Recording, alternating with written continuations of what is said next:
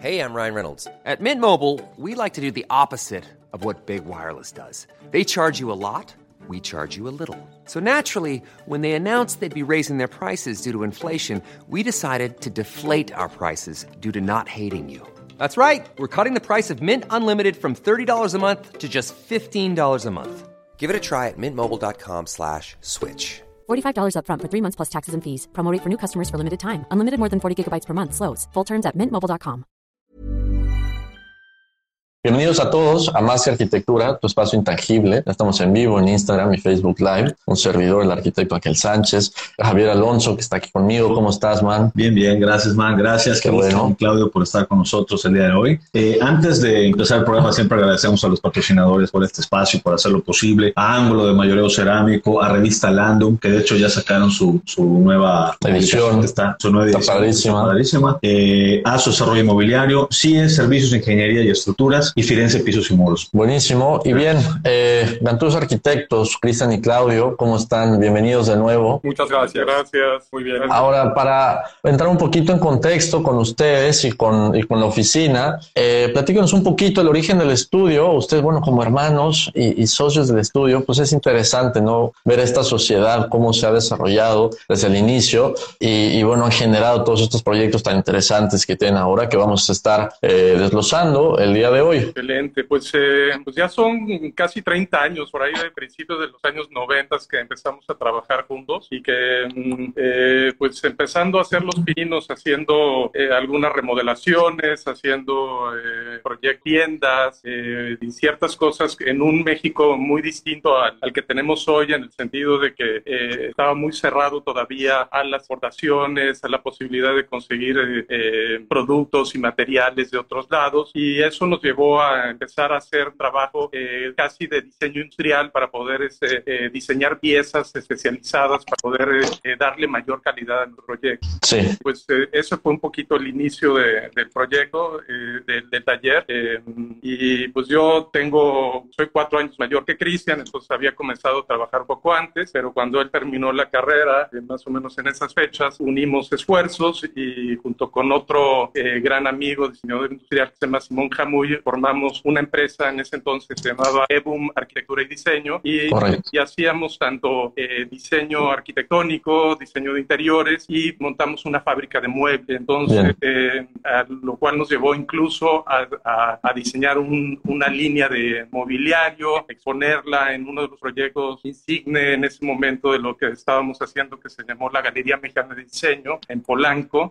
Eh, hicimos una exposición de esos muebles, este, etcétera. ¿no? Entonces fue un poquito el, el, el, comienzo, digamos, de esta aventura. Buenísimo. Ahora, okay. eh, ¿qué los llevó a, a, dedicarse ese tiempo a la parte de mobiliario? Eh, interesante esa parte y de ahí, bueno, cómo mudaron poco a poco a la parte tal vez un poco más interiorista y, y, y de nuevo a la parte arquitectónica más completa. Bueno, o sea, precisamente fue por, por este amigo que, Simón Jamuy, que es diseñador industrial, que, que, él estaba empezando al mismo tiempo que nosotros y este, pues es un amigo con quien siempre había habido mucha cercanía, un tipo muy talentoso y fue como muy natural podernos juntar y hacer algo diferente. También empezamos a hacer no solamente una línea de mobiliario, pero también galería de obra y, sí. este, y pues hicimos algunos proyectos muy interesantes, muy diferentes, ¿no? este, por invitación de, de, de, los arquitectos López Vaz y Calleja hicimos el interior del Teatro de las Artes y toda la galería interior del teatro, también muy, muy diferente a lo que se hacía y lo que, lo que se veía en México en esa época. ¿no? Eh, y, y, pues bueno, fue, fue como una experiencia muy, muy buena, muy positiva, porque pues nos acercó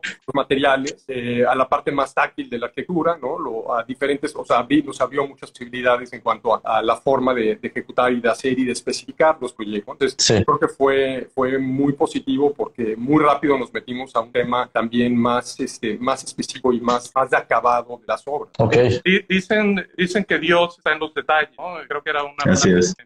y, este, y finalmente repente eh, cuando eh, habíamos, comenzamos, comenzamos a hacer proyectos que eran muy pequeños y entonces teníamos que buscar, diseñar eh, pues hasta el último anillo para que estas cosas eh, se pudiera traducir una actividad eh, distinta a lo que se veía en ese entonces en, en la mayoría del de, de, de, trabajo arquitectónico del momento, ¿no? que estaba más, más cercano a una visión legorretiana o barraganesa, donde era todo un poco más burdo. Y entonces buscamos, buscamos en, entrar un poco más a la parte fina de, de, de la arquitectura, poco por la necesidad de, de pues, proyectos este, más pequeños que había que trabajar, pero también por el gusto eh, de, ver que en, en, el detalle también está el todo, ¿no? Ahí claro. Está, ¿no? Y, y, muy buena parte está del detalle, sobre todo porque a veces consideran la arquitectura mexicana desde fuera como arquitectura buena desde una vista lejana, ¿no? Pero con poca atención al detalle muchas veces. Entonces, eh, este otro lado que se nos dificulta, no sé si como mexicanos y latinos, eh, pues la afinaron ustedes al, al, inicio de este proceso, ¿no? De, de, oficina y de carrera arquitectónica.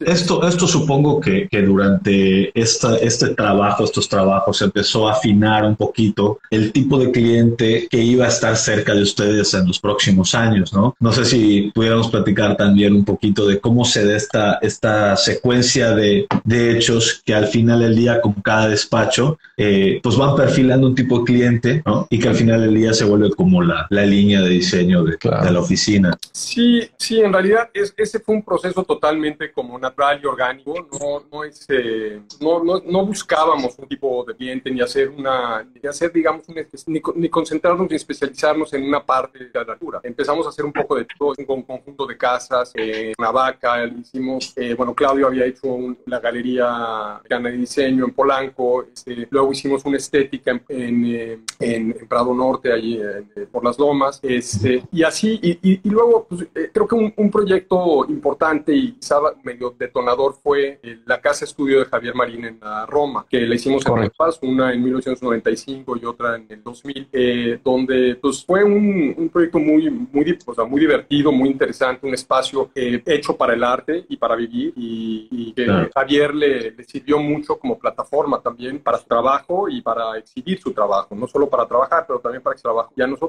eso creo que quizá fue uno de los detonadores, uno de las, de, de por ahí, por ahí llegamos, llegaron a nosotros diferentes clientes y, y, y, a partir de ahí también empezamos a hacer, a meternos más en un tema más residencial de nivel alto, que claro, ha sido quizá un poco de lo que más hemos hecho. Sí. Interesante esta, esta parte que mencionas, Cristian, de, de, trabajar de la mano con un artista, ¿no? Eh, muchas veces los arquitectos involucran al artista en el proyecto arquitectónico, ¿no? Le invitan a, a, a cubrir los espacios del interior o a veces del exterior, de las áreas exteriores del proyecto. En este caso, pues fue una dinámica, entiendo, al revés, ¿no? El artista les llama para que puedan materializar su, su casa estudio. ¿Cómo es esta relación de trabajo que existe con un artista? ¿Es similar o igual a, a la de un cliente normal o, o, cómo se dio esto? Pues mira, la verdad es que fue muy interesante porque eh, yo conocí a Javier eh, y mm, a Marco Vargas que trabajaban en ese entonces juntos. Eran eh, pues los dos ceramistas de San Carlos y tenían un taller que les que le prestaba, se los prestaban en la tercera sección de Chapepec y era un pequeño espacio en el que trabajaban ellos dos. A veces llegaba Paloma Torres, etcétera, pero básicamente ellos dos. Okay. Y, y, este y a Javier eh, sobre, okay, no te muevas ahorita. Eh, tenemos, o sea, quiero hacer algo eh, y pues, o sea, quiero conseguir una casa que pueda pues, medio convertirla en mi taller, remodelarla, etcétera. Le dije, oye, mira, la verdad es que en ese momento estaba la Condesa, un poquito empezaba a estar de moda, pero la colonia Roma estaba todavía muy poco explotada, ¿no? Entonces le dije, oye, ¿por qué no buscamos un, un lugar en la colonia Roma? Porque puede ser mucho más económico. Y claro. podría ser, entonces encontramos una casa que no valía para mucho, casi era ya un terreno. Y, este, y entonces lo convencí eh, que, que invirtiera en hacerse su taller y casa, ¿no? Y, y la verdad es de que fue, como decía Cristian, un detonador para él y carrera, porque de repente tuvo un espacio eh, donde podía invitar a clientes, donde podía mostrar sus piezas, donde podía trabajar piezas a otra escala de las que estaba acostumbrado a trabajar en el pequeño tallercito que le prestaban. Entonces claro. le dio, digamos, que una proyección eh, maravillosa, ¿no? Este, okay. Y la verdad es de que, eh, pues en ese entonces, pues cuando somos todos eh, jóvenes y, e idealistas, no están de por medio y, y, este, y se pudo hacer un trabajo. Yo, yo, creo que ese es, ese es, un paréntesis importante, ¿no? Refiriéndose a, a cierto periodo de, de, madurez, tanto profesional como emocional como, y, como personas, en las que nos aventamos más a este tipo de ideas y somos más, más versátiles, corremos más riesgos, claro, y, y se logran eh, proyectos de este tipo, ¿no? Hay que hacer un hincapié para que, digo, independientemente de la edad y de la etapa en la que nos encontremos, se sigan haciendo. Pues, y, y, siguiendo un poco con el tema de Javier Marín, eh, la verdad es que, bueno, con Javier tuvimos una alianza deportiva, en cierto modo laboral por muchos años. Eh, después también nos llamó, eh, años después, eso fue a, por ahí del, del, 2009, nos citó a un concurso que lo habían invitado a él para hacer el retablo y la catedral de la, perdón, retablo y presidio de la catedral de Zacatecas. Sí. Era un concurso y, y, curioso porque, digo, como todos los concursos siempre te dan flojera, entonces este, nos invita y nos esto y que, y no, este, no lo pelamos, no lo pelamos, y después cuatro semanas antes dijimos, bueno, vamos a hacer algo, nos habla, hay que hacer algo, presentamos, hicimos una apuesta y la ganamos, y este, y fue, y resultó ser uno de los proyectos más, más divertidos y más, este, grat interesantes, gratificantes eh, en los que hemos estado involucrados, de todo este gran, este elemento, intervinimos una catedral de, colonial, ¿no? Este, con una fachada barroca muy importante, un interior más clásico, este, sí. el, el, interior pues muy, muy simple, ¿no? Y había tenido una historia de retablos, había tenido retablos, había, unos los habían saqueado en la revolución, otros se habían quemado, entonces era una catedral que no tenía un retablo. Fue, fue muy, muy padre, una, una, gran oportunidad yo creo que haber, haber podido ya eso. También quien promovió el proyecto fue, fue un, un visionario, eh, porque pues ahora, ahora la catedral entra y tiene este retablo muy bonito con esta iconografía que hizo Javier y es, es un, le generó a la catedral un punto focal, o sea, un remate, claro. entrada, un proyecto muy padre. Y, y, un, y un trabajo pues muy eh, de generar una sinergia entre la arquitectura eh, y, el, y el arte, ¿no? Donde claro, claro. O sea, nos complementábamos, ¿no? Porque él estaba de nuestra capacidad de poder entender el espacio, de la, la, las proporciones y todos los elementos para poder generar el, el marco donde colocar su escultura, ¿no? Es, claro. Y entonces funcionó muy padre.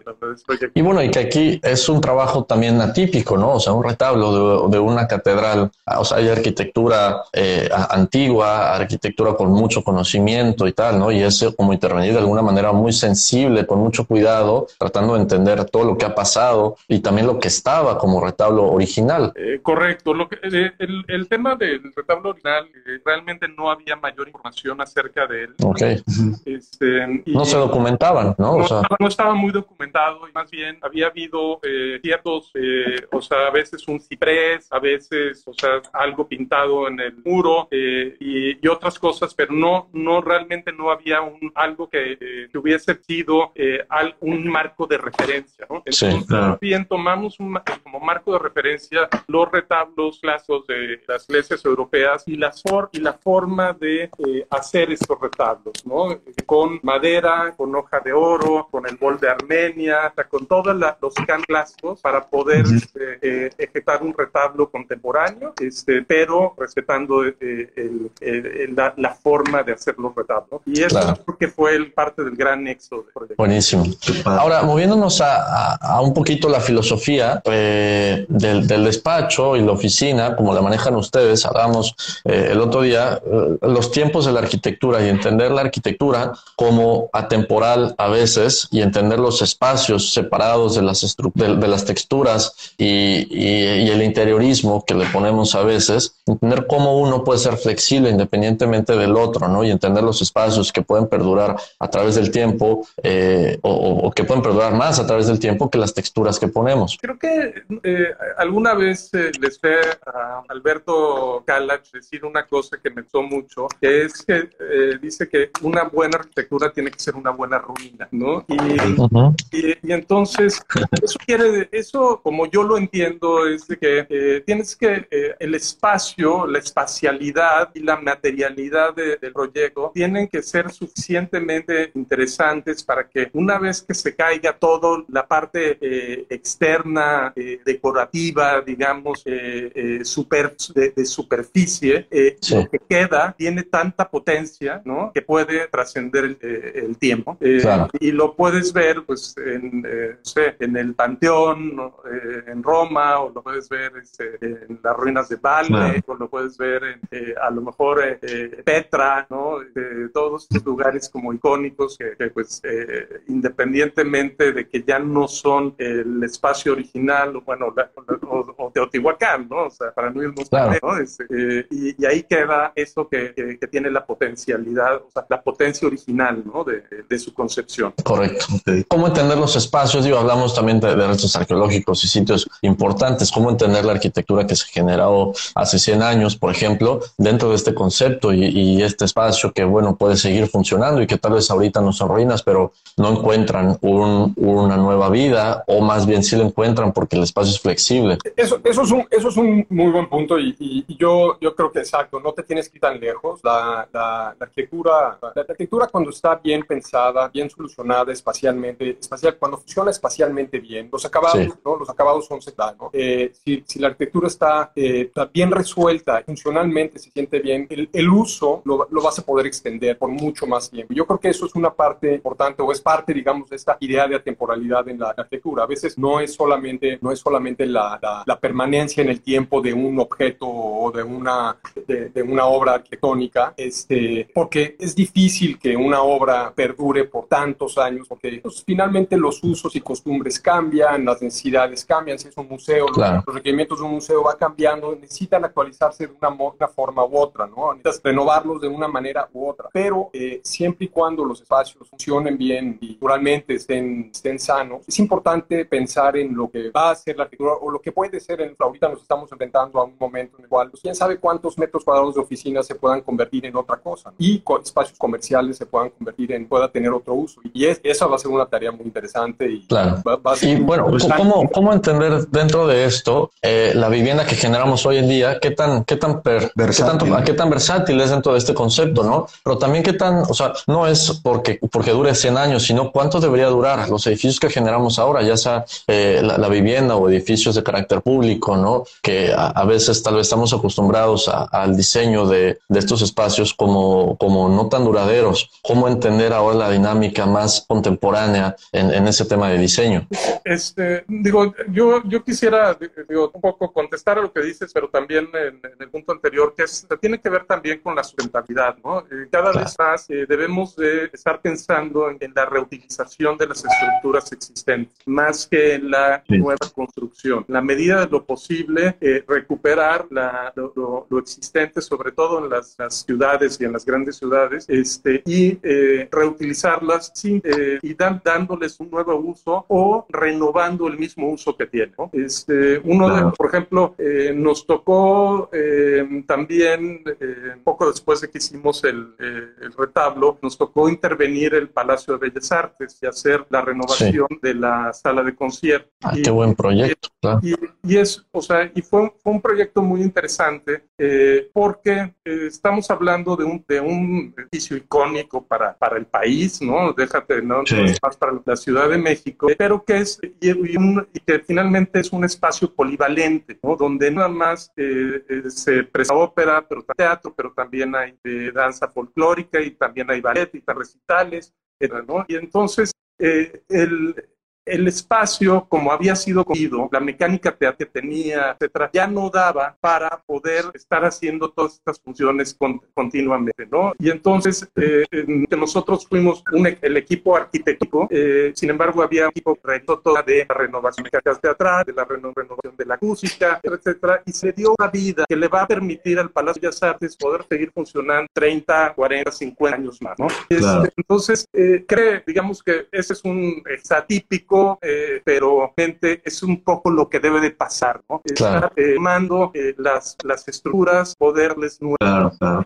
Porque de hecho tenemos dos como dos, dos opiniones eh, distintas en el, en el que yo siento en este, en este punto que mencionas de la, de la temporada arquitectura, ¿no? Porque hay veces que se juega bien con y que, y que, y que la flexibilidad, la versatilidad espacial que tienen los edificios está recuperando a lo largo del tiempo y dándole un uso. Pero también tenemos la opción de que digamos, bueno, es que si la arquitectura dura poco, es lo que tiene que durar hablando de de un edificio, ¿no? Si es un edificio, por ejemplo, de manos va a durar, no sé, posiblemente 100 años, eh, y luego hay que reemplazar la estructura por completo, pues en vida hay que entender la vida de cualquier ser, ¿no? Y que te dé la posibilidad de, de limpiar esa etapa, empezar una etapa nueva sobre la misma porción de tierra, ¿no? Que al final del día la tierra existe y, y, y, la arquitectura sigue hacia adelante, ¿no? Está, está muy padre tener esa doble visión. Y aquí entra también mucho arquitectura de, de cierta escala o de gran escala, ¿no? Que, que ustedes tienen también experiencia en la ejecución y el, el, el, el diseño de estos edificios, en donde siempre es un punto bien importante poner lo que estamos diseñando, cuánto tiempo va a tener vigencia en el gusto de la gente, ¿no? Porque también hay que ver las modas. Eh,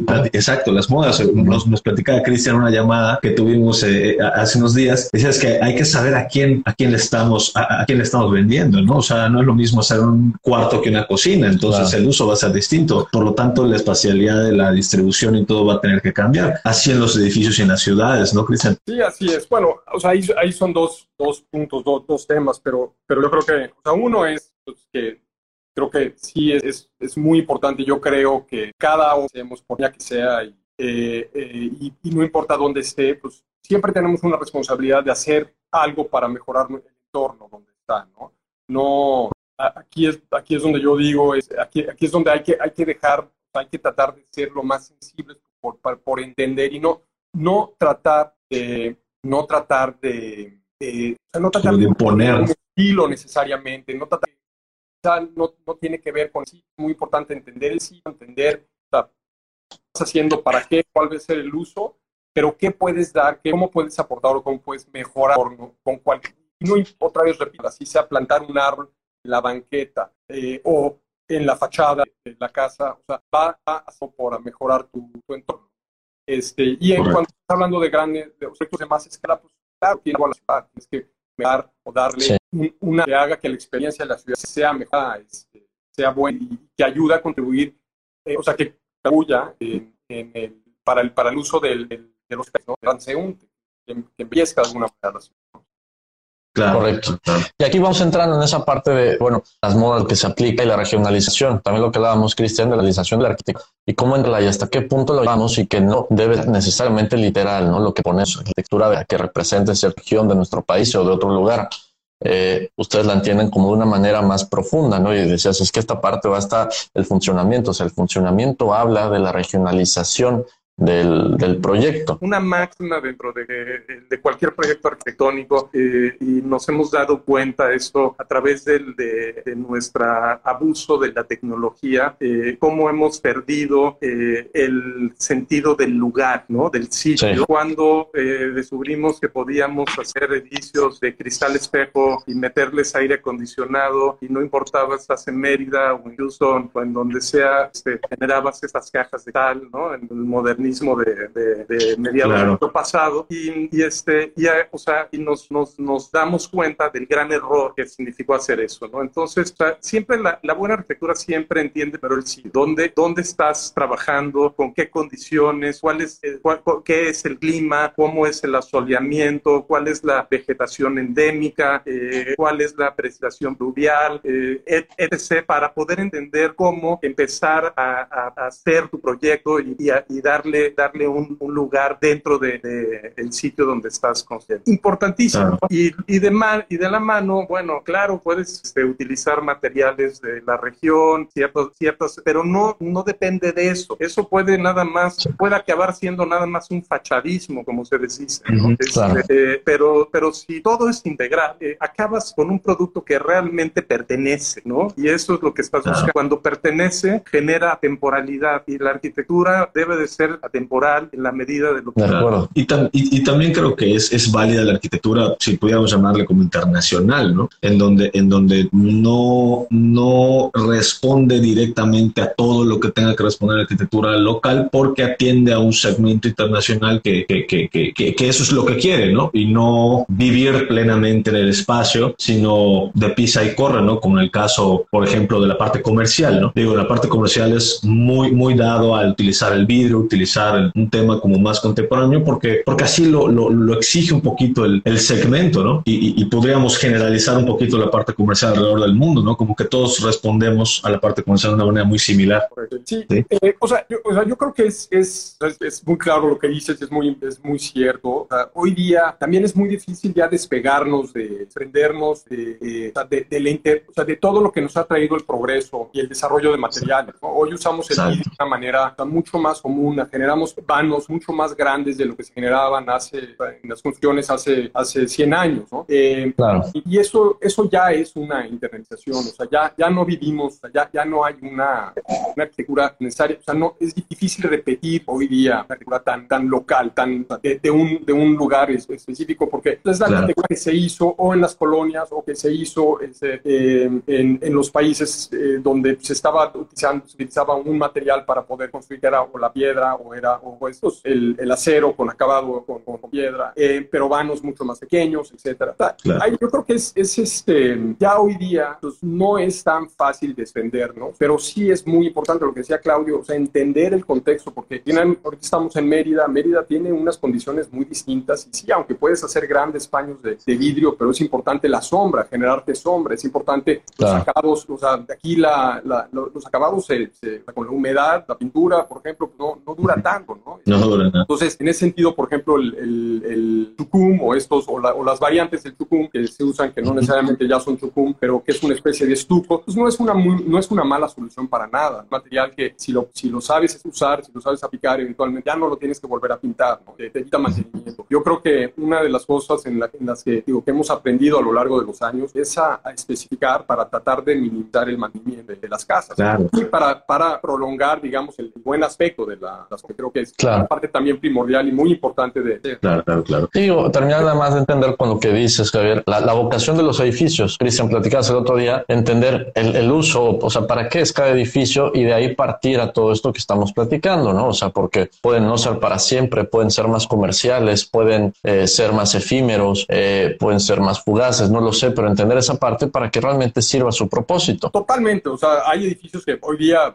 sabemos que hay edificios que van a tener una vida mucho más corta de la que la pueden, podrían haber tenido en otros tiempos, ¿no? Este, eh, digo, desafortunadamente, lo, digo, lo podemos ver, a mí, a mí me duele mucho Paseo Montejo, que, que claro. era, era y debe haber sido un, un, un tramo precioso, este, con unas casas extraordinarias, y hoy día hay unos modernos, digo, queda una que otra casa, pero hay unos edificios modernos que eh, es una pena, ¿sabes? Ahí no importa, Claro. tenés- hay, hay ciertas decisiones donde tienes que, tienes que sacrificar el uso, tienes que sacrificar, pero e- esas construcciones se debieron de haber mantenido y, y Paseo sería una cosa muy diferente hoy día. A mí me, me- la, la conservación, ¿no? que es, es parte de lo que no se ha entendido muy bien, eh, en- o no se ha entendido muy bien, en- sobre todo en el siglo XX, eh, con la entrada de la modernidad. O sea, son pocas las ciudades en el país que, que ma- mantuvieron su eh, integridad colonial, ¿no? Eh, o de una época en particular, como, o sea, puede ser el caso de Zacatecas o Morelia, este, ¿no? Y digo, y tantos otros Sí. también, eh, eh, que lo, lo pudieron hacer, ¿no? Pero tienes otros casos como la ciudad de Chihuahua, aquí en el mismo Mérida, etcétera, donde eh, no, no hubo alguien que se preocupó en su momento de conservar estas joyas, ¿no? Que le daban Claro. una vida eh, y una cara- carácter especial. al- al- Entonces, eh, y entonces ahí es donde no sabemos luego eh, en el desarrollo urbano eh, bien cómo, o sea, dónde, dónde entra la conservación y dónde entra Claro. el progreso, ¿no? Es- Claro. Y la globalidad, pues, o sea, te trae a, a este tema, ¿no? De, pues a lo mejor quieres tener algo que aparentemente es mucho más moderno, ¿no? Y que por lo tanto crees que es mejor, ¿no? Pero no sabes dónde construirlo o cómo eh, hacerlo que ¿Dónde ponerlo? que participe dentro de- del espacio existente. Correcto. Claro. Bueno, Imagínate, eh, eh, gobiernos anteriores hicieron una glorieta con un monumento al cenote, ¿no? Que ahorita podemos contemplar muy Sí. bonito aquí. Sí, sí. Este, hoy, Es, es un ejemplo de, cosas como, ejemplo como mencionaba eficiencia. Claudia, entre, entre comillas, de, de progreso, que, que, bueno, de- dejan, dejan en, en evidente ridículo de, de ciertos proyectos que no van adecuados a la zona, ¿no? y que, y, y que hoy en día la ciudad sufre, pero yo creo que es un buen referente de lo que están platicando, ¿no? O sea, de, de hacer cosas congruentes con, con la zona, con la avenida, con, con la época Claro, y, claro. y a- y con el contexto, ¿no? Porque, bueno, definitivamente allá rompimos la regla, ¿no? De, Ahora, en, en otro punto, ustedes dicen que no son arquitectos dogmáticos, así lo platicabas el otro día, Cristian. Eh, ¿A qué se refieren con esto? Y bueno, decían, es que cada proyecto es distinto y esto un poquito referido a los estilos y la manera de reinventarse en cada proyecto que van ejecutando. quizá una, lo, lo, lo, dije, eso se lo comentaba, porque pues, creo, que, creo que sí, con el, primero que nada, en todos los proyectos hay diferentes voces, hay, hay, hay, voluntades, sí, sí. no necesariamente sí de todo. Eh, este, siempre es importante y creo que lo hemos hecho en, cierta medida bien, el, escuchar las voces y escuchar un poco las, diferentes, ya sea el cliente o ya sea cuando son proyectos que tienen que son, son proyectos que son públicos, pues escuchar un poco qué es lo que, qué, es lo que se quiere, quién está metido detrás y, y pues, oír todas las partes. Entonces, sí oímos, sí escuchamos al cliente, sí oímos a los diferentes participantes en, los, eh, que, la gente que participa en los proyectos, pues para que nos ayuden a enriquecer los proyectos. Y, esto me refiero simplemente a que pues no, no somos de que ah, llegamos y esto es lo que tienes que hacer y tú no sabes y yo sé, porque pues, muchas veces el cliente, los clientes o los otros participantes, este, las otras voces, te pueden llevar por caminos por los que quizá tú no hubieras llegado. Y es importante saber, saber, ese, saber tener, o sea, ser flexible, tener esa, capacidad de, o esa humildad quizá para, para, para, escuchar a las otras voces. Sí, bueno, y en el trabajo. No, iba, iba, iba a agregar Claudio. Perdón, Claudio. No, no, yo lo único que iba a decir es que, o sea, si hay algo que realmente, o sea, una verdad que podemos todos coincidir es que el cambio es constante, ¿no? Y entonces, eh, y si no cambiamos, ¿no? O sea, tenemos que ir, ir cambiando y entendiendo lo que es el cambio y modificando la manera en que nosotros vamos entendiendo nuestro presente a partir de, de esta, de esto que, eh, que, que, no tenemos ningún control sobre ello. Entonces, eh, eso te da una libertad de poder reinventar, ¿no? Sí. Y, y, entonces... Es libertad, ¿no? También de, de diseño, de, de, ejercer la profesión. Es una libertad para poder, o sea, explorar y no, no quedarte en nada más repetir un patrón que, que, te dio resultado una vez y que, bueno, pues entonces todo lo que hago es igual, no importa dónde lo hago, es la misma, la misma cosa, pero, pero no, nada más modificada. Es un punto importante. Claro, claro, Sí, se vuelve una actividad muy cómoda, ¿no? De decir, tengo, tengo este Esta es mi receta, esta es mi receta, claro. Porque, porque me lo compran bien. Y la vas aplicando. Así es. Así es. Y eso, bueno, no quiere, eso no quiere decir que, que de un proyecto a otro no tienes ciertas cosas que repites, ¿no? O sea, porque, pero repites, digamos, que las cosas que, que, son importantes, ¿no? O sea, el sentido del espacio, la, eh, la idea de, de, cómo manejas la luz, de cómo manejas la ventilación, de cómo, cómo te sientes, ¿no? Pero no tienes que estar necesariamente ligado a un tema formal. A un tema claro. sí. Es más como un recurso arquitectónico. Claro, ni ser el arquitecto del Chucum o el de las casas blancas, a menos que seas Campo Baeza, ¿no? Pero bueno, eso, eso es otro tema.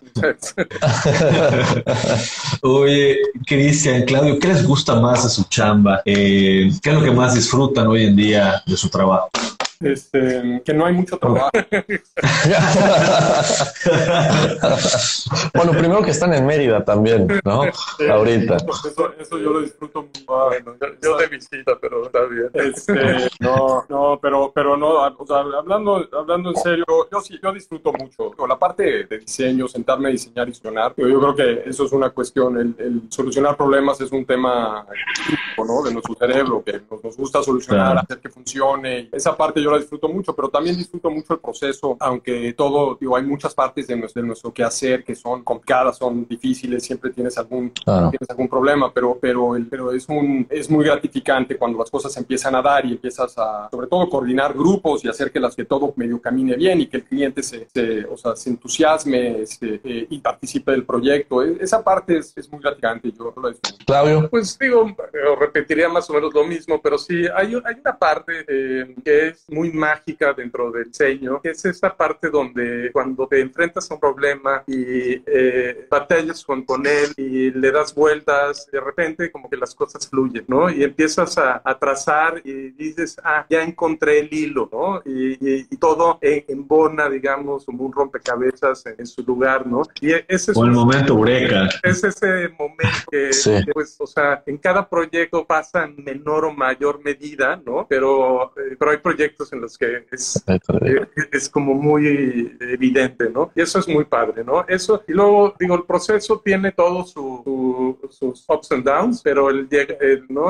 Altos y bajos, pero el, el cuando ves el producto terminado y ves, haces eso, oye, todo este esfuerzo. Total satisfacción. Paga, total, ¿no? valió la pena, nada salió la pena por poder dar esto que imaginé verlo, verlo realizado, ¿no? Claro. Y hay otro punto, este, y es eh, que no pasa muy seguido, pero, pero pasa de repente y es el que un cliente de repente de la nada te llama, te dice, oye, gracias, ¿no? Estoy aquí disfrutando eh, de la terraza de casa, pues oye, y, la verdad es que pensé en ti y, o sea, gracias por porque Qué buena onda. De manera te están diciendo que les cambiaste la vida, ¿no? Mejoraste. Claro. Y, y, esa es la chama, ¿no? Desde luego. Así es. Ahora creo que ¿no? influir en, que, sucedan las cosas. Ahora eh, dejamos espacio para la Rodrigo está preguntando, Rodrigo Marí, que desde hace rato les está mandando saludos. Eh, desde hace, desde que publicamos, ¿no? Comenta, me parece que los quiere mucho. Eh, pregunta, ¿qué sucedió con el despacho AEVUM, si no me equivoco? AEVUM. Ok. Nada, nada más, nada más este, evolucionó en Gantus Architect. Era nada más un nombre, eh, pero todavía existe la empresa, pero este, simplemente después de que nos separamos de Simón y de Simón y de su hermano, nos convertimos en, solamente en Arquitectos. Sin embargo, seguimos trabajando juntos muy bien, nos complementamos muy bien, pero... Eh, bueno, y, digo, quizá lo único que, puedo agregar a eso es que, bueno, EBUM eh, quiere decir en latín el tiempo de duración de los silburos. Y en esa época que comenzábamos de tan idealistas, pensábamos que la arquitectura podía volverse un espíritu. ok. Interesante. Justo lo que comentábamos al, al, inicio, ¿no? Este espíritu un poquito más eh, idealista. Claudio, claro, y, recordarlo y, poder, eh, no sé, vivirlo y, refrescarlo de vez en cuando. Ahora, eh, viendo esta evolución y Cristian, ahora estás en, en Mérida, ¿cómo sucede esta dinámica Ciudad de México, Yucatán, con estos hermanos socios arquitectos y, qué sigue para ustedes? Bueno, yo, yo realmente pues, todo este tiempo he, trabajado en la Ciudad de México y, pues finalmente el despacho sigue allá, o sea, te irá probablemente allá, pero pues empezamos a tener algo más de trabajo acá o acá. Eh, realmente no importa mucho de dónde produzcamos, porque, pero bueno, yo tomé la decisión de vivir acá, pues la calidad de vida acá, encanta el agua, el progreso. Y me, gusta Ahorita que hay mucha. Ahorita que hay mucha agua, sí, aprovechar. ¿Qué tal? Este, y cuando hay demasiada agua me regreso. claro. Exacto. Exacto. Está buenísimo. Sí, pero, pero, pero sí, finalmente seguimos haciendo lo que, lo que hemos venido haciendo pues nada, es lo, que, lo único que sabemos hacer. No, pues, pero excelente, excelente, ¿no? Y muy buen trabajo. Buenísimo, podemos pasar a todo dar, se nos va acabando el tiempo. Algo que agreguen antes de que eh, estamos a punto de, de, irnos. Muchas gracias por, por su tiempo, Claudio, Cristian. No, al contrario, al contrario, gracias por la invitación. Qué gusto conocerte, muy padre. Igualmente, ya nos veremos por aquí y bueno, eh, Claudio, a tu próxima visita, no sabemos hasta cuándo te quedas, ya lo podemos platicar, pero bueno, para, para vernos en persona, ¿no? Ojalá que sí tengamos la, el gusto de conocernos Buenísimo. Gracias, gracias a los dos y, gracias. antes, antes de irnos. Antes de irnos, agradecemos de nueva cuenta ¿no? a, los, a, los patrocinadores que nos están apoyando en Más que Arquitectura, a Ángulo de Mayor Cerámico, a Ferense Pisos y Muros, Revista Landum, a su desarrollo inmobiliario y servicios de ingeniería y estructuras que siempre andan también muy pendientes del programa. Muchísimas gracias por estar ahí pendientes. Gracias a los dos, a tus arquitectos, Cristian y Claudio. Eh, excelente charla. Como cada miércoles vamos a estar aquí en Más Arquitectura y por si quieren seguirse conectando y, viendo qué hacemos. Y pues de nueva cuenta estarán invitados en un futuro para, para seguir charlando. Gracias a todos. Nos vemos. Hasta la próxima. Muchas gracias. Even when we're on a budget, we still deserve nice things. Quince is a place to scoop up stunning high-end goods for 50 to 80% less than similar brands. They have buttery soft cashmere sweaters starting at $50, luxurious Italian leather bags, and so much more. Plus, Quince only works with factories that use safe, ethical, and responsible manufacturing. Get the high-end goods you'll love without the high price tag with Quince. Go to quince.com/style for free shipping and 365-day returns.